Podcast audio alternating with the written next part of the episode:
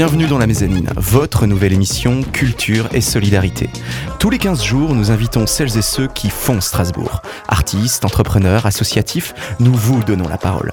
La mezzanine, c'est aussi des contenus sonores inédits, reportages, fiction et théâtre radiophonique réalisés par Adrien Labi et Anne Mélier. Autour de la table, Nico, Cassandre, Maeva et moi-même. Bienvenue à tous les auditeurs. Joachim au micro, vous êtes dans la mezzanine.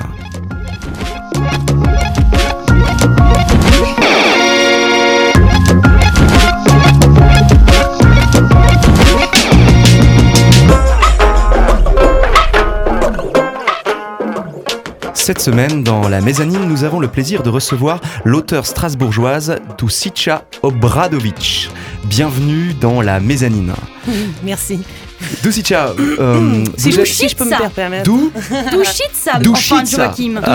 Douchitsa, voilà, voilà, ça commence bien. Je t'avais dit en off que je vous avais dit en off de toute façon que, à mon avis, ça allait m'arriver et ça va m'arriver encore. Ça arrive tout le temps. Alors vous êtes auteur, auteur Oui. strasbourgeoise, Oui. et si aujourd'hui vous écrivez, vous avez également beaucoup voyagé. Racontez-nous un peu de ces voyages hein, qui vous Hmm. ont mené jusqu'à notre belle cité strasbourgeoise. Alors déjà, pour commencer, euh, je suis née en Belgique, de père yougoslave et de mère française. Donc ça commençait déjà euh, pas mal. Et puis ensuite, euh, bah, j'ai suivi ma famille au Canada. Euh, D'abord au Canada anglais, après au Québec. J'ai Mhm. passé 22 ans au Canada. 22 ans au La Canada. chance. Toute ma vie, quoi. Toute ma jeune vie. Et puis finalement, j'ai décidé de m'établir à Strasbourg. À Strasbourg. Voilà. Mais alors, dans tout ça, qu'est-ce qui vous a donné envie Qu'est-ce qui a fait que vous ayez le désir d'écrire? Ah, ça, le désir d'écrire, euh, je l'ai depuis, euh, depuis toujours. Depuis que je sais tenir un crayon. depuis mes 7-8 ans, j'ai commencé à écrire des petits, des petits romans avec ma meilleure amie. Et puis, ça m'a jamais quitté. C'est c'est ma passion. Voilà. C'est votre passion. Et euh, le, le livre que vous avez écrit, euh, bon, on va pas en parler tout de suite, tout de suite, mais euh, c'est un livre en format court de 70 pages. Donc, ce qui, là, vous parlez de petits récits. Donc, vous, ce qui vous intéresse, c'est la nouvelle alors? Euh, plutôt, euh, j'ai l'impression ne pas être peut-être encore prête à écrire euh, un, un- un très long roman. Donc c'est comme ça que j'ai voulu commencer, pour voir ce que ça, ce que ça donne, parce que c'est quand même un, un- tout un travail de grande envergure d'écrire un livre. Donc j'ai voulu placer la barre pas trop haut pour commencer. Et du coup, euh, vu que vous écrivez depuis très très longtemps, c'est votre passion, Mhm. est-ce que vous avez euh, cal- calculé ou, ou le, le nombre de tous les écrits que vous avez déjà pu effectuer Non, absolument pas, ce serait impossible. Ce serait Ah. impossible. Mais alors, racontez une histoire. Vous l'avez Mm. commencé il y a très très longtemps, depuis toujours. Vous l'avez dit vous-même. Et à quelle période, alors justement, de votre vie avez-vous commencé à écrire? Euh, comme je vous ai dit, à 7-8 ans, j'écrivais déjà un roman avec ma meilleure amie. Ça a été, voilà. Et il racontait, il racontait quoi ce roman? Mm. C'est très drôle. Il racontait l'histoire de deux sœurs euh, qui décidaient de quitter la maison à 7-8 ans, Ouais. Mhm. qui, qui devenaient plus ou moins clochardes et qui euh, vivaient parmi les clochards. C'était très dramatique. Mais pourquoi parmi les clochards? J'en sais rien. J'ai toujours été intéressée hum, par les, les gens différents. D'accord. Voilà, j'ai toujours été sensible aussi à ça, à, ce- à- à ceux qui, bah, par exemple, à ceux qui vivent dans la rue, à ceux qui, qui tournent le dos à la société. Les gens en marge façon. Les gens en marge, voilà. Donc, Et- dès, dès le début, c'était un, un intérêt pour moi. Et pourquoi écrire? Hum, Parce que je trouve que c'est la- la- le plus merveilleux mode d'expression qui soit. Justement parce que, parce que ça n'inclut pas le langage non verbal, les apparences, euh, aussi toutes les incompréhensions qui viennent avec, avec, l'apparence, avec le physique. Là, c'est dépouillé. C'est vraiment d'un esprit à un autre. Et vous diriez que votre style d'écriture, euh, c'est plutôt des romans euh, ou des, enfin plutôt des essais euh, non, non fictionnels, des choses qui peuvent vraiment arriver, des très réalistes, des, des personnages qu'on peut nous-mêmes croiser à, à un coin de rue, par exemple? Je pense, du moins j'essaye de rendre ça aussi réaliste que possible, même si mon premier roman est une fiction totale, mais j'essaye de que, que- que les gens puissent y croire, bien sûr. C'est le but. C'est vrai. Sans littérature, la vie serait peut-être une erreur. Notre ami Friedrich Nietzsche nous le disait même avec la musique. La musique est nécessaire et c'est justement tout de suite un peu de musique dans la mezzanine. Alors qu'est-ce que tu nous as réservé, Maeva, pour cet instant musical Alors maintenant, nous allons écouter Mr. Sandman des Pupini Sisters. C'est parti.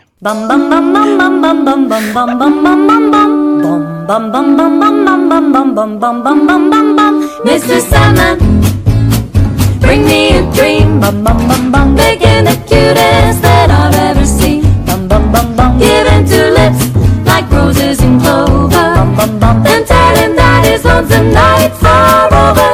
Sandman, I'm so alone. Bum bum bum bum, don't have nobody to call my own. Bum bum bum, please turn on your magic beam, Mr. Sandman, bring me a dream.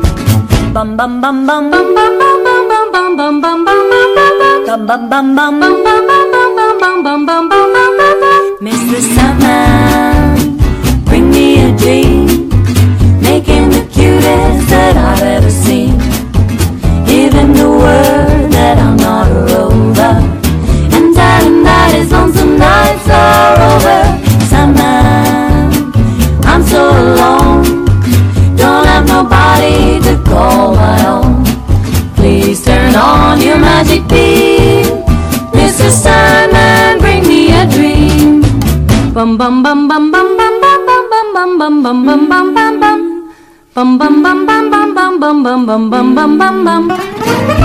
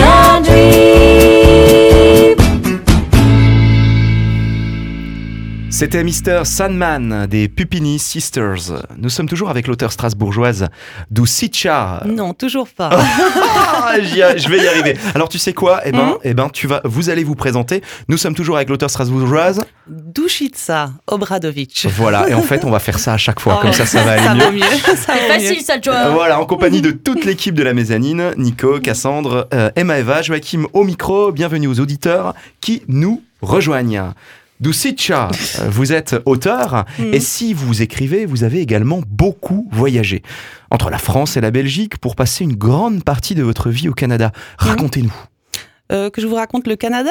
Ouais, comme, ouais. comme vous voulez, racontez-nous. Bah, Déjà, c'est pas comme les gens ici l'imaginent. Il n'y a pas beaucoup de, de cabanes et de d'orignaux. Et de... On est déçus là. Donc moi, j'étais à Montréal. C'est une très grande ville, bien carrée. Mhm. Euh, Bien carrée, c'est-à-dire C'est-à-dire que les rues sont droites, contrairement à ici. Mais est-ce que les gens sont droits également Oh, Joker. Euh, oui, donc euh, oui, mais comme j'y ai passé toute mon enfance, toute mon adolescence et le début de l'âge adulte, et j'y ai eu mon premier enfant. Ouais. Oui, donc je suis peut-être pas extrêmement objective. C'était mon pays quand même, mine de rien. C'était mon pays. Donc- qui, qui est objectif hein, voilà. après. M- Mais euh, j'ai eu envie un jour de retrouver mes racines, et c'est pour ça que je suis revenue. Voilà, D'accord. parce que je suis européenne. Voilà. euh, Est-ce que ce, euh, ce retour euh, donc en Europe, ça a modifié votre façon d'écrire d'écrire? Est-ce que vous avez une euh, ça influence votre euh, écriture? Euh, je ne crois pas du tout, mais euh, c'est plutôt les années qui sont passées euh, qui influencent mon écriture. Voilà, entre mon premier et mon deuxième roman, il y a vraiment tout un monde de choses qui, qui me sont arrivées, et donc ça se ressent aussi. Voilà. Mais c'est pas le fait, non, d'être ici. L'écriture, elle est en moi, peu importe où je suis. L'expérience. L'expérience, par contre, oui. Pour revenir au voyage, est-ce que être au Québec, ça, ça a permis d'avoir un lien plus fort avec l'Amérique? Est-ce que, par exemple, tu as profité d'aller voir euh, aux États-Unis euh, ou alors même au Mexique, par exemple? Non, pas tellement. Euh, c'est tellement grand là-bas, les distances sont différentes. Donc, euh, je crois que j'ai traversé la frontière américaine peut-être deux fois dans ma vie seulement. Mais il y avait déjà tellement à voir et à faire au Québec que voilà. Et euh, tu dis que tu venais de, de Montréal. Euh, bon, j'y suis jamais allée, mais j'ai une amie qui allait. Elle m'a dit que c'était surtout. euh, Il y a quand même une, une grande présence artistique là-bas. Enfin, de ce qu'elle m'a dit. Mhm. Est-ce que ça t'inspire pour écrire Est-ce que ça t'inspire encore même aujourd'hui, même si tu vis à Strasbourg ou? Je me sens plus inspirée par ce qui se passe en France, en fait. D'accord. Oui, depuis que je suis ici, j'ai eu l'occasion de connaître certaines personnes dans le, dans le domaine de l'écriture ou des médias. Et je trouve ça, je trouve qu'en France, il se passe énormément de choses. Au contraire, c'est plus vif, c'est plus vivant. Voilà, c'est c'est mon avis. Après, peut-être que, voilà, encore une fois, c'est pas objectif. Après- Vivant comme le voyage, et nous parlons beaucoup de voyage aujourd'hui, et Hmm. voyager dépend de la volonté de celui ou celle qui, qui voyage.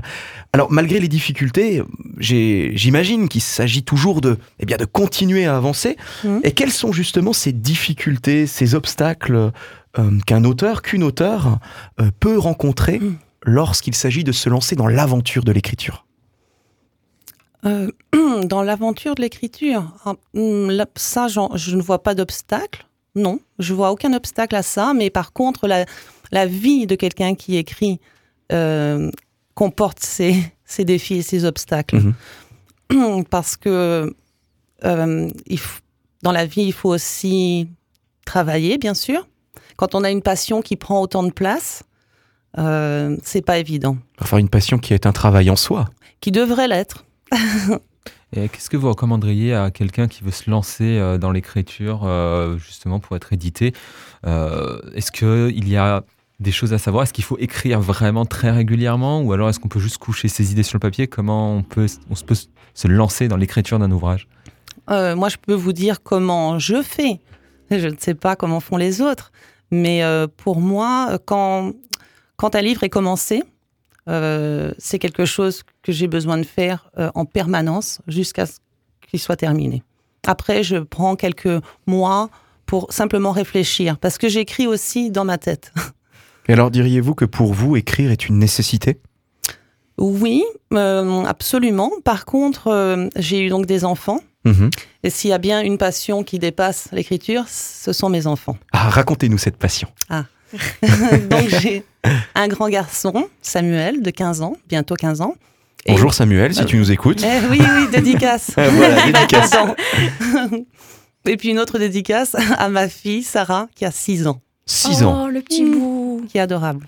D'accord. Et donc, euh, vos deux enfants vous suivent finalement dans ces voyages que vous faites euh, sur le papier, j'imagine aussi? Mhm, bien sûr, Euh, oui, ils me suivent. Effectivement, ils n'ont pas tellement le choix, mais ils sont, ils sont quand même ma priorité. Est-ce que vous chose. diriez que vos enfants vous inspirent pour créer? Absolument. Hmm. Oui, Et oui. Qu'est-ce qui vous inspire en eux? Bah, C'est-à-dire que tout ce qu'on vit ensemble, notre amour qui est énorme, m'inspire pour l'écriture. Et j'aimerais aussi euh, bientôt écrire un livre pour eux. Quelque chose donc qui ne sera pas, euh, ce ne sera pas un, un, un- un discours comme ça tenu à, à mon fils ou à ma fille, mais ce sera quand même un livre pour eux, pour leur transmettre quelque chose à eux. Et pour vous, chers auditeurs, tout de suite, la chronique culture de Cassandre. Mezzanine, votre rendez-vous culture et société.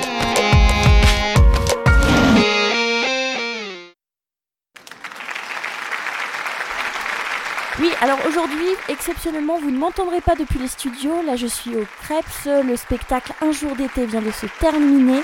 Et j'aimerais bien que vous me suiviez pour rencontrer le metteur en scène, ou plutôt la metteur en scène de ce spectacle qui est Un jour d'été. Il s'agit d'Emma Massot.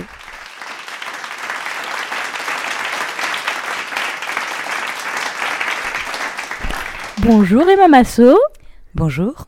Donc, euh, tu présentes en ce moment euh, au Krebs euh, une pièce qui s'appelle Un jour d'été, que tu as mise en scène, mais également que tu interprètes avec deux autres comédiennes, à savoir Marie Paya, Joséphine Hazard, avec une création lumière de Hector Boer.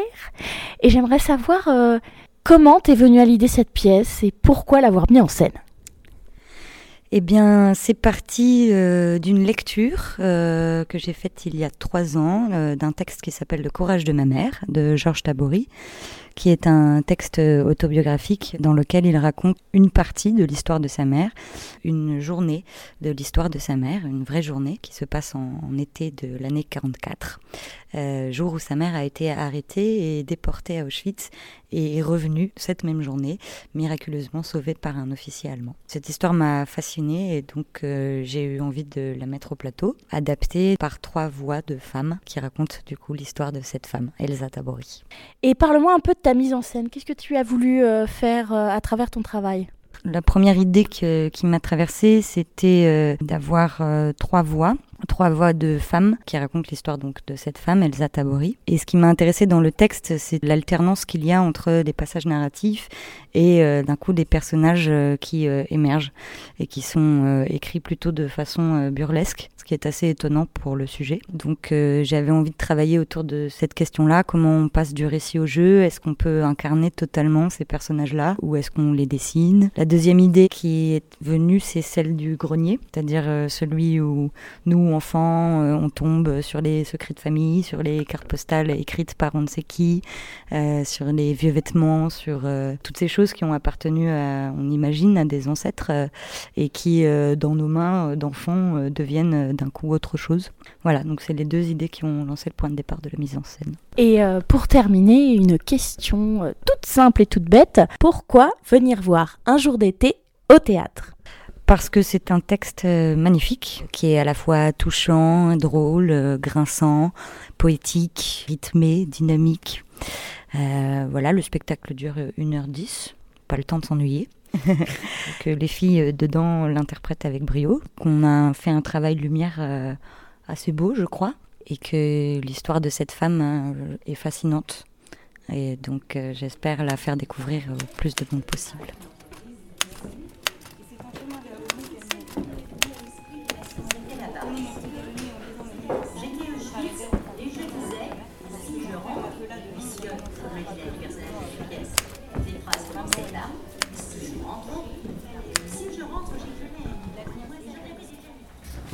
Un jour d'été de l'année 44.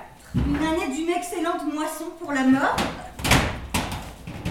La mère revêtit sa belle robe noire à col de dentelle qu'elle portait toujours, comme il sied à une dame, lorsqu'elle se rendait chez sa sœur Martha pour une partie de rami hebdomadaire. Il était 10h30 du matin. Ah, ces petits efforts pour être ponctuels. Elle mit aussi son beau chapeau noir Celui avec des fleurs de cire au rebord et enfila une paire de gants blancs ravaudés au pouce gauche. Dieu est dans le détail. Des fleurs en cire au rebord? Dites-moi si je dis quelque chose de faux. Les fleurs au rebord, je ne m'en souviens pas. Un chapeau de paille noire. Avec un ruban de soie blanche. Bah, les fleurs en cire au rebord, ça sonne mieux. C'est vrai. Alors, elle était là, à se regarder dans le miroir, avec ses yeux bleus incomparables, qui ce jour-là lui sauveraient la vie, et poussa un soupir. Il y avait toujours de quoi soupirer.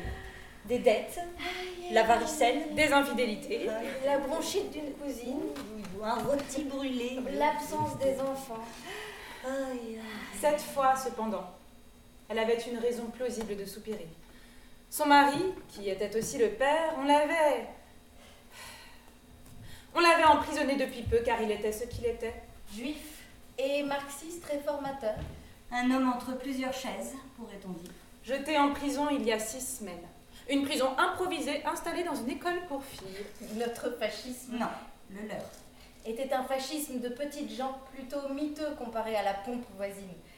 Les chemises vertes des brutes indigènes étaient crasseuses du col, leurs bottes n'étaient pas cirées et leurs revolvers s'enrayaient souvent lorsqu'ils étaient enfoncés dans la nuque de leurs victimes. Ouais. Uchiski, par exemple, portait deux bottes différentes, une brune et une noire, lorsqu'il précipita le père à coups de pied dans l'escalier. Après qu'elle eut soupiré et soufflé une mèche de devant ses yeux, Comme à son habitude, elle remplit son sac à main avec les objets habituels. ses clés, Un mouchoir. Un tube de pommade contre les gerçures, une carte postale de son mari écrite en prison dans laquelle il souhaitait recevoir du linge propre, Les pensées de Pascal. dix pengue pour le cas où elle perdrait au rami, et une pomme, à toute fin utile. Une pomme. Elle. Avec ses mauvaises dents. Dis-moi si je dis quelque chose de faux. Mais C'était des prunes plutôt. Elles étaient sucrées cette année-là. Ensuite, elle s'échappa discrètement par la porte arrière afin d'éviter les chibotniks. Une famille nazie à face de poisson qui, par ordre du gouvernement, occupait trois des quatre chambres de l'appartement. Des gens de cette sorte avaient déclaré Chibotnik lors de son arrivée. Alors que lui et sa portée d'albin étaient là, debout comme des lourdeaux parmi les caisses et les valises. Des gens de cette sorte ne méritent pas ce luxe. Sa femme, quoiqu'elle crût que les juifs buvaient de préférence le sang des bébés chrétiens, manifestait parfois de petits signes d'amour du prochain et déposait un petit pot de graisse Ou d'oie quelques pommes. Devant la porte de la mère. Des prunes, on a dit des prunes. Qu'est-ce que c'est? Un petit intermède musical.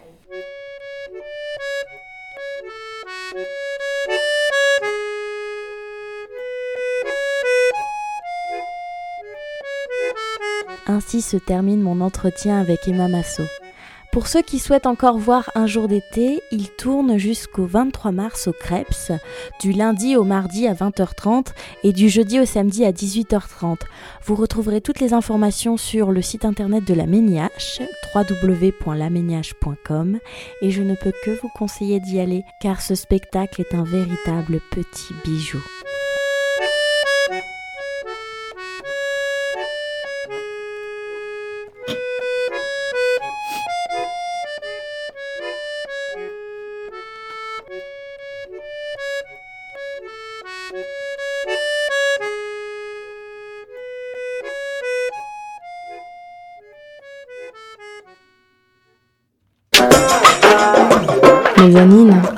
Prenez de la hauteur. C'était la chronique culture de Cassandre. Joachim au micro avec Nico, Cassandre, Emma Eva, toute l'équipe de la Mezzanine pour votre nouvelle émission Culture et Solidarité. Nous retrouvons no- notre invitée de la semaine, auteure euh, strasbourgeoise, voyageuse, j'ai nommé Dušica Euh, voilà. Obradović. Alors, euh, Dušica, vous, Oui. vous avez publié votre premier ouvrage aux éditions Edilivre. Oui, Alors, écrire un premier livre, ce n'est pas rien quand même. Euh, ce n'est pas rien. Ah, ce n'est pas rien. Alors, c'est quoi? Euh, bah, écoutez, c'est la première fois en fait que j'avais envie de partager et donc de publier. Parce que j'ai toujours écrit, mais le- la différence avec ce fameux premier roman, c'est que cette fois-ci, j'avais envie de, de- de mener la- l'aventure de, de l'édition. Voilà. L'aventure de l'édition. Oui. Et parlez-nous un petit peu de votre éditeur. Alors, c'est une plateforme euh, d'échange collaborative, c'est cela? Euh, on peut dire ça comme ça. Euh, donc, Eddie Livre choisit quand même les textes euh, qu'il souhaite ou non publier. Et à partir de là, y a- malheureusement, il n'y a pas de publicité qui est faite pour les auteurs. Oui. Et c'est Mhm. vraiment publié à la demande. Donc, moi, par exemple, j'ai le, le libraire de mon quartier qui en a commandé un certain nombre. Et voilà. C'est après, chacun peut euh, aussi aller sur le site pour acheter mon livre. Pour acheter votre livre, bah, sur le site internet justement de Edilivre, euh, Mhm. l'é- l'éditeur chez qui vous avez, enfin par lequel vous avez publié votre premier euh, roman, Oui. il est dit euh, qu'il s'agit d'une plateforme de publication collaborative et communautaire. Oh. Alors c'est-à-dire que c'est vraiment euh, une maison d'édition faite pour les auteurs, par les auteurs, c'est cela? Mhm. C'est D'accord. Et donc du coup l'écueil c'est euh, eh bien un besoin de communication, euh, qui, qui se- un manque selon vous? Oui, ben ça c'est certain. C'est après à l'auteur de faire sa propre promotion. D'accord. Et- Et alors, euh, pourquoi est-ce que vous avez choisi cette plateforme-là? Est-ce que vous avez essayé de passer par les éditeurs euh, classiques qu'on connaît tous? Ben écoutez, je je vais pas vous mentir. Bien sûr que j'ai essayé, très peu. mais J'ai contacté deux ou trois maisons d'édition bien connues. Et comme je suis moi-même une inconnue, eh bien, euh, je crois que je, je n'ai même pas été lue. Donc euh, je- voilà. Alors, je vais faire une petite dédicace aussi à mon tour à ma meilleure amie depuis, euh, depuis l'âge de, enfin, depuis l'âge de mes 10 ans, qui écrit un livre depuis que je la connais au collège. Euh, donc ça fait plus de 10 ans qu'elle, travaille sur son livre. Est-ce que vous diriez par exemple à ce genre de, de personnes de tenter cette aventure également comme vous avec Eddie Livre Hmm, c'est une très bonne question. Euh, écoutez, je vais vous dire oui. Si, si quelqu'un a, a- a envie ou besoin de partager ses écrits, alors pourquoi pas? C'est, une plateforme comme une autre euh, qui fait bien le travail quand même. Donc il n'y a, rien- il y a rien à investir hein, de la part de, de l'auteur. Ça, c'est l'avantage. Donc pourquoi pas? Absolument. Si une l'idée, c'est- si l'idée, accessibilité c'est- intéressante. oui, si, si l'idée c'est de partager ses écrits, euh, oui, alors c'est une, c'est une bonne solution. Et euh, pourquoi est-ce que finalement les auteurs sont obligés d'en passer par là pour partager leurs écrits? Est-ce qu'on aurait un problème avec les sociétés d'édition? Est-ce que- est-ce qu'elles seraient frileuses? Est-ce qu'il faut avoir un contenu standardisé ou alors encore quelque chose d'autre? Oui Oui, c'est comme ça dans, ce- dans ce domaine, comme dans beaucoup d'autres domaines. Euh, les éditeurs euh, ne veulent pas prendre de risques. Et donc, euh, c'est un petit peu le, le- le serpent qui se mord la queue. Il faut déjà être connu pour être publié. Ou Hmm. alors être, euh, euh, comment dire... Avoir euh, des parrains euh, Voilà. On ne prête qu'aux riches, quoi. Voilà, Hein c'est toujours, toujours la même chose. Et alors Rémi euh, Oudguiri, qui est également auteur, écrit dans un ouvrage, dans son ouvrage, un de ses ouvrages, Le petit éloge de la fuite hors du monde, je cite, qui n'a pas rêvé un jour de tout quitter, Hmm. de renoncer au confort d'une vie réglée, d'abandonner la société des hommes, de disparaître à l'horizon du monde. Cette tentation de la fuite peut apparaître à tous les âges de la vie, Mhm. toucher tous les milieux, prendre des aspects très différents selon les individus, force est de constater qu'elle est présente chez beaucoup de nos contemporains. Certains ne feront qu'y penser, d'autres sauteront le pas et tenteront l'aventure. Fin de la citation. Alors, n'y a-t-il pas un peu de cette fuite hors du monde dans l'acte d'écrire et j'ai envie de dire dans votre acte d'écrire? Absolument. C'est tout à fait ça. Euh, écrire, c'est une forme d'idéalisme. Mmh, de, mmh. de- de ce qu'on ne trouve pas dans le vrai monde, euh, eh bien on le vit à travers l'écriture, je pense. Alors, on, on connaît, je pense, pour la plupart, l'exemple de J.K. Rowling, qui pendant des, des, des années et des années a toqué aux maisons d'édition et qui a finalement réussi à faire paraître l'une des plus grosses euh, séries qu'on connaît actuellement. Est-ce que vous pensez qu'aujourd'hui, pourtant, c'est encore possible de, de toquer, de toquer, même si on est inconnu, même si on, est, euh, on sort de, de nulle part? Est-ce que vous pensez encore, à- vous y croyez encore? Comme les Rolling Stones, on répète dans la cave et on devient rockstar. Aïe, aïe, aïe. Euh, bah, bien sûr que c'est possible, déjà parce que tout est possible. Et alors, que voulait dire ce Ah. aïe aïe, Doucicia Ben, c'est c'est que euh, j'ai, pour ma part, j'avais pas spécialement le rêve d'être euh, publié, d'être connu Mhm. et tout ça. Donc ça, c'est venu vraiment sur le tard.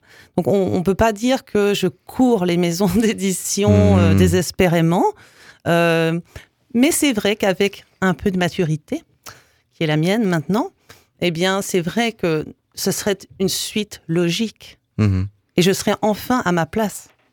Oh, enfin à votre place. Oh. Bon, après, Oh. écrire, la notoriété, qu'est-ce que la réussite d'un livre? Peut-être qu'elle ne se juge pas euh, au nombre de ses lecteurs et au bruit eh bien qu'il fait. Peut-être que la qualité d'un livre est dans, dans le sens qui, qui l'amène. Et justement, dans, dans son ouvrage, j'y reviens, euh, Petit éloge de la fuite hors du monde, euh, enfin, bien loin de fuir, hein, bien malgré le, le titre de son ouvrage, euh, l'auteur Rémi Hautguiri montre que, eh bien, derrière ce besoin de retrait, on retrouve en fait le même secret toujours étonnant et paradoxal. En fait, la fuite hors du monde ne serait rien d'autre qu'une façon d'y entrer, vraiment. Alors, Ducicia, écrire, n'est-il pas également pour vous un moyen de créer du sens pour réinvestir autrement la vie, votre vie, afin d'y entrer plus encore Oui, vous avez tout dit si merveilleusement que je sais pas quoi ajouter. Eh bien, restons, restons sur ce... Tape dans le mille, Joe. voilà. Restons sur ce suspens et partons, partons voyager, continuons, surtout n'arrêtons pas, en musique cette fois, avec Cat Groove de Parov Stellar. tout de suite dans la mezzanine.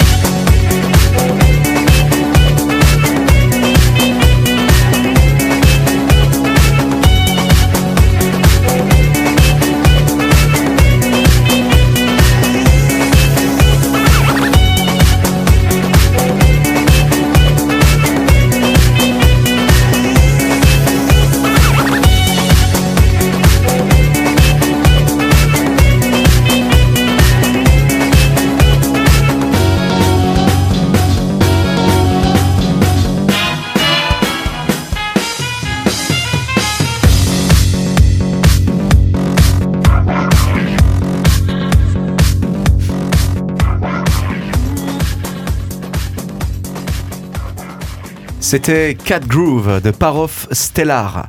Autour de la table, toute l'équipe, Nico, Cassandre et Maeva, Joachim au micro, nous sommes accompagnés par notre invité de la semaine, Dusica Obradovic. Est-ce que j'ai réussi cette fois-ci? Toujours pas. Ah, Allez, vas-y, vas-y. Vas-y, apprends-moi, enseigne-moi. Répétez après moi. Ah, vas-y. Dou, Dou, chi, chou, chi. chi.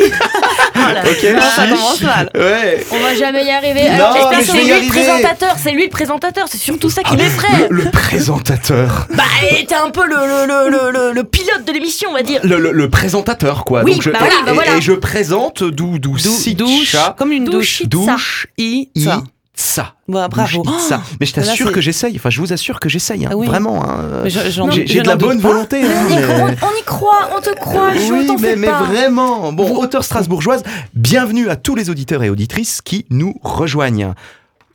Dou Sa. Aux éditions Eddy Livre, vous publiez votre premier ouvrage, Monter dans la corne. Oui. Alors, en quelques mots, pourriez-vous nous en raconter l'histoire? Oui, alors, c'est l'histoire d'un homme, d'un Français qui vit à Montréal, Oui. mm, qui a 39 ans, et qui un soir, après une, une fête un petit peu arrosée, euh, frappe une femme en voiture euh, sur euh, une route de campagne isolée, donc sans témoin. Mhm. Et alors, au lieu d'aller se dénoncer ou d'essayer de sauver cette femme, il décide de prendre la fuite. Et bon, il sort quand même pour voir le, le corps, qui semble sans vie. Et euh, une idée comme ça, une idée de fou, euh, sur le moment, il décide de prendre euh, son portefeuille Mhm. pour avoir une trace, pour voir qui, qui est cette femme. Mhm. Mais, mais quand même, il est lâche et donc il n'ose pas aller se dénoncer. À, à partir de là, il va déjà vivre toutes sortes de tourmentes intérieures. Puis il va euh, euh, s'immiscer petit à petit dans la famille de cette femme qui effectivement est décédée. Il va l'apprendre. Et donc il va s'immiscer dans la vie de cette femme en se faisant passer pour quelqu'un d'autre, bien sûr, non pas pour le meurtrier. Et là, ce qui va se passer d'étonnant, c'est que cette femme a une fille, une jeune fille de, de 16 ans, et il va vivre une espèce de romance avec cette très jeune fille, ce qui est encore une nouvelle source euh, de culpabilité pour lui. Donc il passe en fait tout le livre à se sentir coupable et tourmenté, et en même temps, c'est peut-être aussi à ces moments-là qu'il vit les choses les plus fortes de son existence. Donc il y a cette ambiguïté. Voilà, Voilà. pour le reste, euh, il faut le lire. Alors, euh, la question, c'est pourquoi monter dans la corne? Ah. Pourquoi ce titre? C'est- c'est- Qui est euh, relativement quand même mystérieux. C'est une expression québécoise, non? Et non, c'est une expression chinoise parce que je, je vous ai pas tout chinoise. dit. Je vous ai pas tout dit, mais euh, ma mère s'est remariée quand j'avais 10 ans avec un chinois. Et donc j'ai été élevée en plus de tout ce que vous savez déjà par un chinois. Et que veut dire cette expression du coup? Et cette ex- alors il me disait quand j'avais quelques soucis existentiels, il me disait il ne faut pas monter dans la corne. Et monter dans la corne, ça veut dire rentrer dans des, des, des situations euh, inextricables. Ah, d'accord. Quand on monte dans une corne, à l'intérieur d'une corne, on ne peut pas s'en sortir. Voilà. Le pouvoir de la littérature, et c'est justement la chronique littéraire de Maeva tout de suite dans la mezzanine. Mezzanine, votre rendez-vous culture et société. Bonjour chers auditeurs, comme le dit souvent notre animateur ou présentateur préféré, la lecture c'est le voyage. Eh bien je vais encore plus te donner raison aujourd'hui Joe, car je vais vous parler d'un livre qui est surtout un carnet de voyage et d'émotions. Oh Voy, c'est son petit nom. Il a été écrit par Safia Ayad, ou connu plus précisément sous le pseudo de Safia Vendôme sur YouTube et Instagram. En effet, cette jeune femme est passionnée de voyage depuis sa plus tendre enfance. Et je vous jure que j'ai absolument pas fait exprès avec notre invité du jour. cette passion lui a été transmise par sa mère et c'est avec beaucoup d'amour qu'elle l'exprimera dans son œuvre. Et de nombreuses fois d'ailleurs. Donc, qu'est-ce que ça raconte? Eh bien, c'est simple. À partir de sa propre expérience, Safia nous embarque dans les meilleurs coins de ses destinations préférées. Elle retrace pour nous son parcours et son évolution en tant que femme à travers ses jours ou semaines passées dans des pays à la culture inconnue. Chaque destination est racontée de son point de vue. Elle parle de comment elle l'a vécu, mais aussi en quoi cela l'a changé. Puis on passe sur une série de pages sur le séjour idéal, entre grands guillemets, avec tous les meilleurs plans qu'elle puisse nous donner sur l'endroit en question. S'ensuit ensuite une double page do ou don't sur des conseils plus généralistes sur les choses à faire et à ne pas faire lorsqu'on va en voyage dans ce pays ou dans, euh, dans ces villes. Ce qui est quand même relativement intéressant, sachant le nombre de touristes qui vont dans un endroit sans réellement connaître les us et les coutumes. Petit mot maintenant sur le plan visuel de l'ouvrage, parce que, croyez-moi, c'est une des particularités qu'il est vraiment important de mentionner. C'est une pure beauté. Sincèrement, les photos et la mise en page sont très très réussies et je pense que les personnes autour de la table peuvent en confirmer. Je l'ai amené avec moi. Ah oui, je confirme, c'est très sympathique. Eh bien voilà. En, en plus, le papier en lui-même, il est, il est également très réussi. C'est un papier recyclé, très agréable. En bref, tout nous donne envie de nous y plonger. Et en parlant de nous y plonger, nous allons pouvoir rencontrer son écriture car il est toujours très important d'aimer le style d'un auteur pour le lire. Alors, c'est parti. De par notre histoire, nous sommes tous des voyageurs, des chercheurs de bonheur aux quatre coins de la planète. Que l'on soit immigré, avec une partie de nos racines dans un autre pays, ou simplement des curieux du monde, nous sommes tous des voyageurs, à notre façon.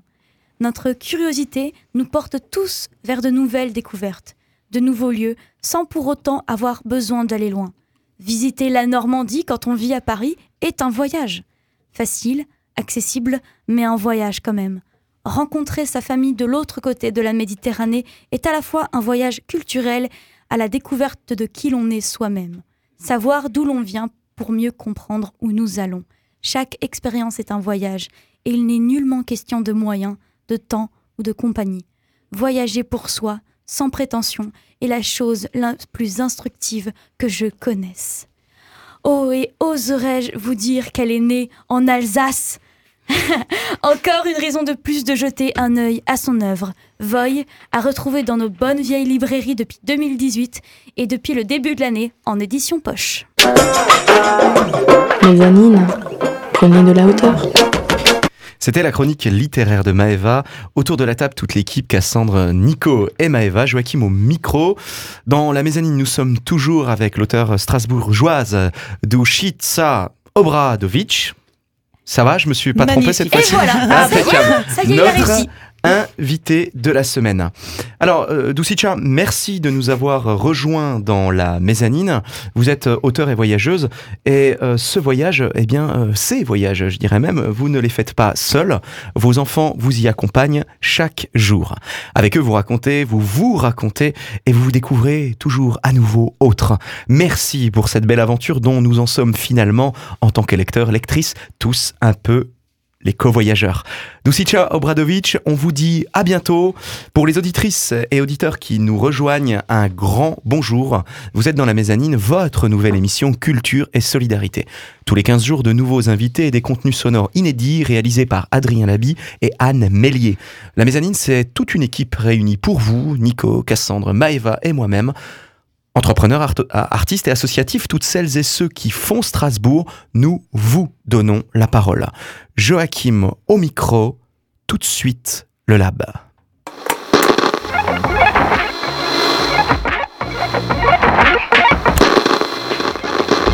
Le labo. Expérimentation guidée. Bienvenue dans le Lab, notre laboratoire d'idées et d'initiatives sonores. Toutes les deux semaines, 10 minutes de création radiophonique. Pour commencer cette semaine, une nouvelle fiction radiophonique, La peau M. Si pour vous la poésie rime avec récitation et vieux volumes poussiéreux, détrompez-vous. Victoire, une jeune journaliste pétillante, vous entraîne dans un monde où la poésie trouve une place inattendue. Tout de suite, La M, épisode 4 par Anne Mélier et Adrien Labi en exclusivité dans la mezzanine.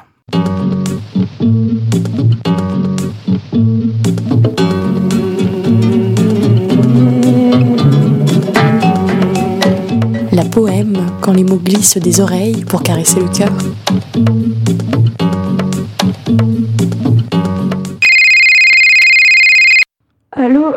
Histoire Alice Ça fait plaisir, ça va? Non, pas vraiment. Je. je euh, Jean vient de me larguer. Oh non, tu es chez toi là? J'arrive. Je suis là dans un quart d'heure.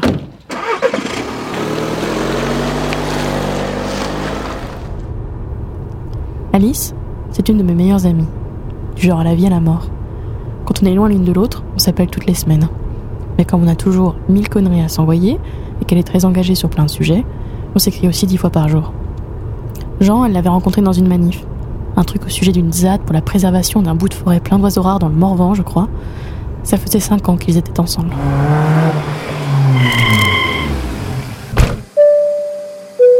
Alice? C'est moi? Vous pouvez entrer.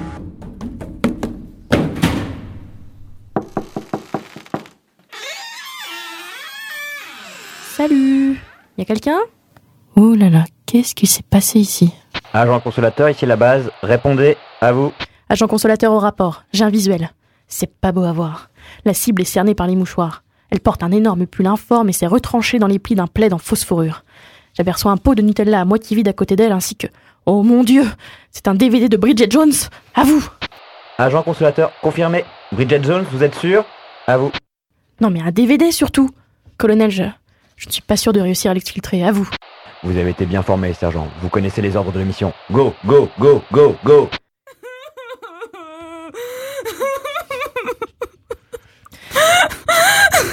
Eh ma puce, ça va? Viens là, ça, ça va aller.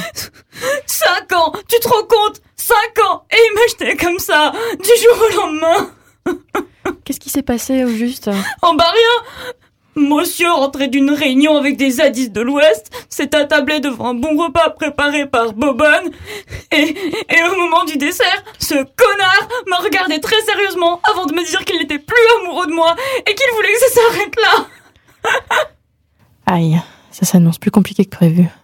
Pas de tromperie, pas de je te quitte parce que j'en aime une autre, donc pas de tierce personne à blâmer pour vider son sac. Va falloir la jouer fine. Bon sang Mais, mais cinq ans quoi Tu vis cinq ans avec quelqu'un, tu lui donnes tout, et ça peut s'arrêter, comme ça Deux phrases au bout d'une table. Je ne suis plus amoureux, et je veux qu'on s'arrête là. J'ai supporté son tonton raciste à tous les repas de famille pendant cinq ans. Sa mère m'emmerdait régulièrement sur le contenu de mon utérus. J'ai bien fait d'y laisser mon stérilet. Et son père... Bon, si on en est déjà à la colère dans les étapes du deuil, c'est pas mal. Ne reste plus que le marchandage, la dépression et l'acceptation. Joyeux programme. Je comprends, ma belle, je comprends. D'un autre côté, c'est sans doute la meilleure raison qu'il y a à se séparer, non? Ne plus être amoureux. Tu me disais que ça n'allait pas fort entre vous ces temps-ci.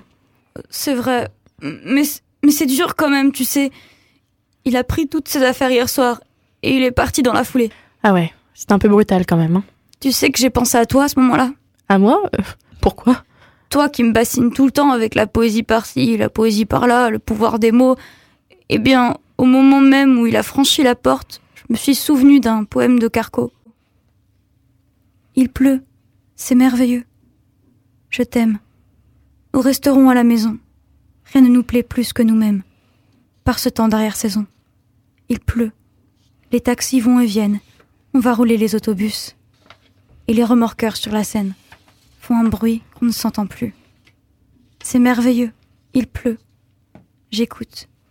La pluie dont le crépitement heurte la vitre goutte à goutte. Et tu me souris tendrement. Je t'aime. Oh, ce bruit d'eau qui pleure, qui sanglote comme un adieu. Tu vas me quitter tout à l'heure. On dirait qu'il pleut dans tes yeux. Il est beau. Oui, hein. Avant, je l'aimais parce que je trouvais que c'était une manière simple de parler d'amour. Pas en sortant les grandes images et en évoquant les passions du cœur et de l'âme, mais en disant tout simplement comme on est bien parfois avec l'autre, à regarder la pluie qui tombe, à observer les saisons qui passent derrière la fenêtre. Je pensais que la fin du poème évoquait la difficulté à se séparer de l'autre, même quelques instants quand on aime. Maintenant, je réalise qu'elle peut signifier tout autre chose. Oui, il dit bien comment ces jolies choses d'un quotidien partagé avec la personne qu'on aime peuvent s'évaporer d'un coup. Le côté imprévisible d'une rupture. Merci en tout cas. Mais de quoi? Je n'ai rien fait. Bah si, tu es venu tout de suite. Et puis, à force de me faire entendre ou lire des beaux textes, ça aura enfin eu une utilité. Tu veux du Nutella? Ouais, mais on fait des crêpes d'abord? Et après, il faudra que je te montre. Pas Bridget Jones, j'espère. Quoi? Ah ça Mais non, c'est Jean qui l'a oublié en partant. Il avait quand même des goûts de chiottes en matière de film, non? Carrément. Non, mais je voulais te montrer un documentaire sur une, un des bords de la Loire, menacé par la construction d'un barrage alors que c'est une grande zone ornithologique. Ah non, hein Tu vas pas encore me traîner au milieu de nulle part pour sauver des piafs Mais, mais même Nicolas Hulot y va Ah bah si Nicolas Hulot y va, il y aura pas José Bové non plus Bon, tu penses que ça peut faire un article? La loutre géante. C'est vrai, elle est mignonne. Mais cette boule de nerfs d'un mètre 80 et de 35 kilos est une grosse mangeuse. C'était la poème par Anne Mélier et Adrien Labi en exclusivité dans la mezzanine. Tout de suite, un reportage. Tieste en scène.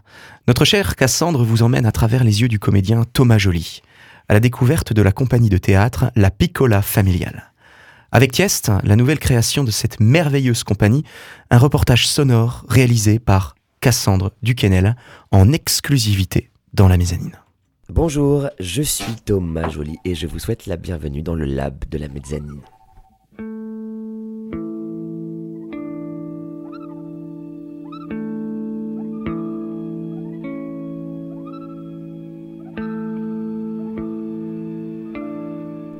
« 8 décembre. Une date entourée en rouge sur mon calendrier. Une date très importante car ce jour-là, je rencontre un comédien qui, avec sa compagnie, a une place toute particulière dans mon cœur. Thomas Joliet et la Piccola Familia. C'est en 2013 que le coup de foudre a eu lieu, lorsqu'on me força à aller voir Henri VI. Ouais, à cette époque, je détestais les tragédies. J'en avais déjà vu quelques-unes et tout ce que je voyais là-dedans, c'était des gens qui déclamaient des vers et qui gémissaient et qui attendaient dans une lenteur extrême que la mort vienne les chercher. L'ennui total. La Piccola Familia m'a fait changer d'avis ce soir-là. Pendant 4 heures, je vis une véritable épopée encore plus palpitante que Game of Thrones. Des rois tués, des trahisons, des guerres, des défaites. Je réalisa ce soir-là que la tragédie, ce n'était pas des gens qui se plaignent. C'est un récit rempli d'émotions très fortes d'hommes et de femmes tentant de faire face à leur funeste destin. Ainsi démarra mon amour pour la tragédie et pour le travail de la Piccola Familia. Aussi, quand cette dernière présenta Tieste au TNS, je n'hésita pas un seul instant. Je partis à la rencontre du comédien Thomas Joly, qui accepta de m'ouvrir les portes de la Piccola Familia.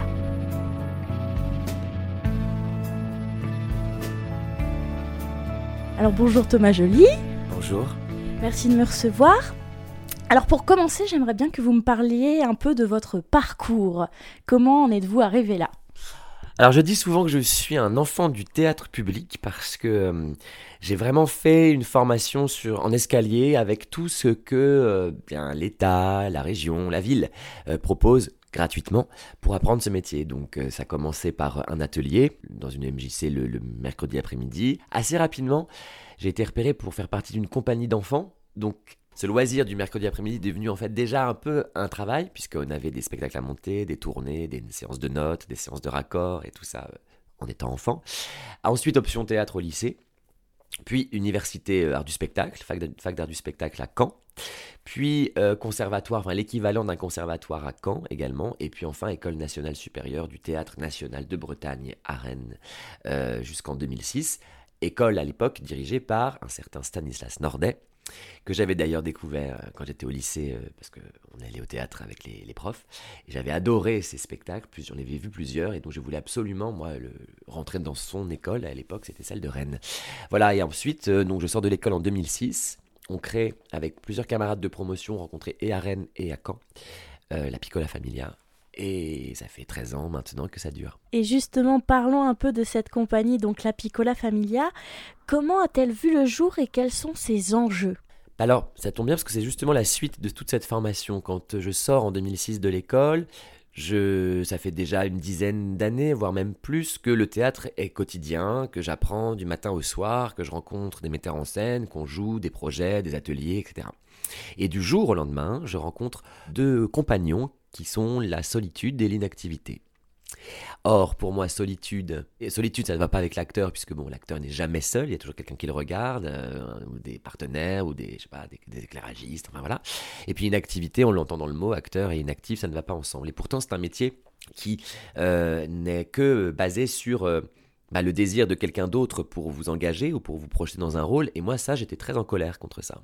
Je me disais, bah, le pianiste, il peut travailler, le peintre, il peut peindre, le danseur est obligé de danser, sinon il perd sa pratique, euh, le chanteur peut chanter, enfin bref, tous les autres arts euh, sont libres. Et l'acteur, lui, son art, il doit attendre euh, quelque chose de quelqu'un d'autre. Voilà, et pas que de quelqu'un d'autre aussi, de planning. Beaucoup de choses entrent dans le désir pour un acteur, j'imagine, pour un metteur en scène. Donc du coup, contre ça, je décide de, et partageant cet avis avec plusieurs amis acteurs et actrices, on décide de créer la Piccola Familia, qui était au départ un groupe de travail. On devait simplement travailler euh, pour rester chaud, faire des impros, lire des textes, faire des trainings, euh, s'amuser à, monter des, des scènes, enfin voilà. Et en fait, euh, dès le début, j'ai dit, bah, moi j'ai envie de, plus très envie de jouer, j'ai envie de monter une petite pièce, comme ça on a trois semaines, on essaie de monter un truc euh, avec euh, trois balles, enfin rien, dans une école de musique euh, dans l'Eure, dans le département de l'Eure. Et on a monté Harlequin poli par l'amour de Marivaux. Et ce spectacle, parce que c'est devenu un spectacle, au départ c'était pas du tout fait pour être un spectacle, ça fait 13 ans qu'il tourne en fait, qu'il n'a jamais arrêté de tourner. Et ça a été notre premier, euh, voilà, notre première aventure artistique. Il y en a eu d'autres euh, jusqu'à euh, bah, jusqu'à aujourd'hui avec Tiest euh, au TNS. Et pourquoi ce nom Piccola Familia? Alors, on voulait inscrire un travail dans la durée. L'idée était d'être un outil au service du territoire. C'était pas un outil pour nous, un outil pour ce que je viens de dire, mais aussi un outil pour le territoire. C'est-à-dire que je crois que moi, les acteurs et les actrices ont un art qui est utile, euh, qui n'est pas juste divertissant, mais qui est utile dans la transmission euh, par rapport à, à- notamment aux questions de vivre ensemble, mais aussi euh, de vivre avec soi, tout simplement, euh, par rapport à soi. Bref. Et du coup, euh, on, savait qu'on voulait travailler dans la durée et être un outil pour le territoire. Et on cherchait l'idée de groupe, sans être vraiment un collectif, mais comment est-ce que dans le nom du groupe, on peut, on peut entendre cette, euh, cette petite communauté?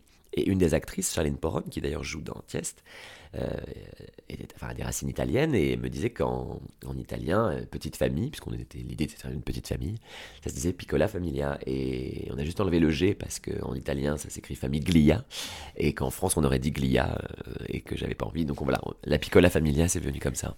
Et comment définiriez-vous votre mise en scène? Alors, je n'aime pas trop les metteurs en scène, je dois le confesser. Je n'aime pas ce métier parce qu'il est apparu il y a 100 ans, alors que le théâtre en a plus de 2005. Et que euh, il a pris beaucoup beaucoup de place le metteur en scène, surtout dans la deuxième moitié du XXe siècle, au point de de, de, de devenu vraiment euh, voilà très présent, plus que les acteurs, voire même des fois plus que l'auteur. Et moi, ça me pose un problème puisque je considère que le metteur en scène, d'abord, moi je suis acteur au départ, donc déjà je suis un acteur qui en fait jouer d'autres. Enfin, je considère la mise en scène comme une traduction scénique. Vraiment, comme le traducteur traduirait Shakespeare ou, ou Sénèque sur le papier, ben moi je le traduis sur une scène. Voilà. Euh, donc j'essaye en fait de mettre, euh, ça passe par mon prisme, mais vraiment d'essayer de mettre en 3D ce qu'un auteur ou une autrice euh, veut. Et ce qui m'amuse, mon plaisir vient de là. Mon plaisir vient de me, d'avoir des cols euh, posés par les auteurs. Exemple, Jupiter frappe à la voûte céleste là dans Sénèque. Bon bah ça, ça m'amuse, Euh, mais certainement pas de. C'est pas ma pensée qui prime, c'est celle du texte. Donc il y a ça.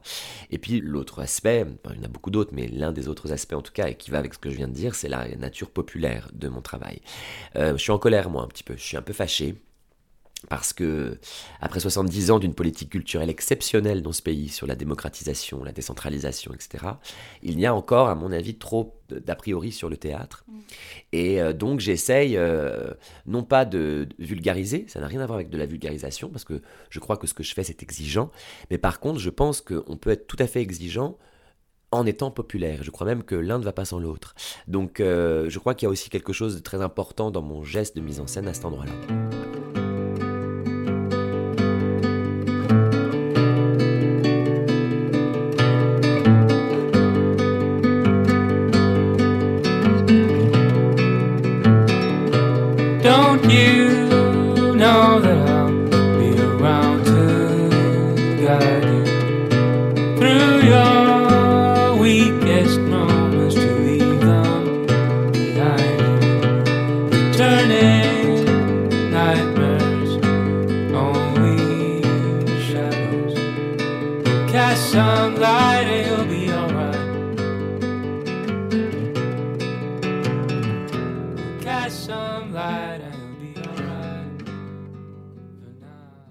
C'était Tieste en scène, un reportage réalisé par Cassandre Duquesnel en exclusivité dans la mezzanine. C'était le premier reportage d'une série de quatre. Vous aurez donc le plaisir d'écouter un nouveau numéro de Tieste en scène dans 15 tout petits jours.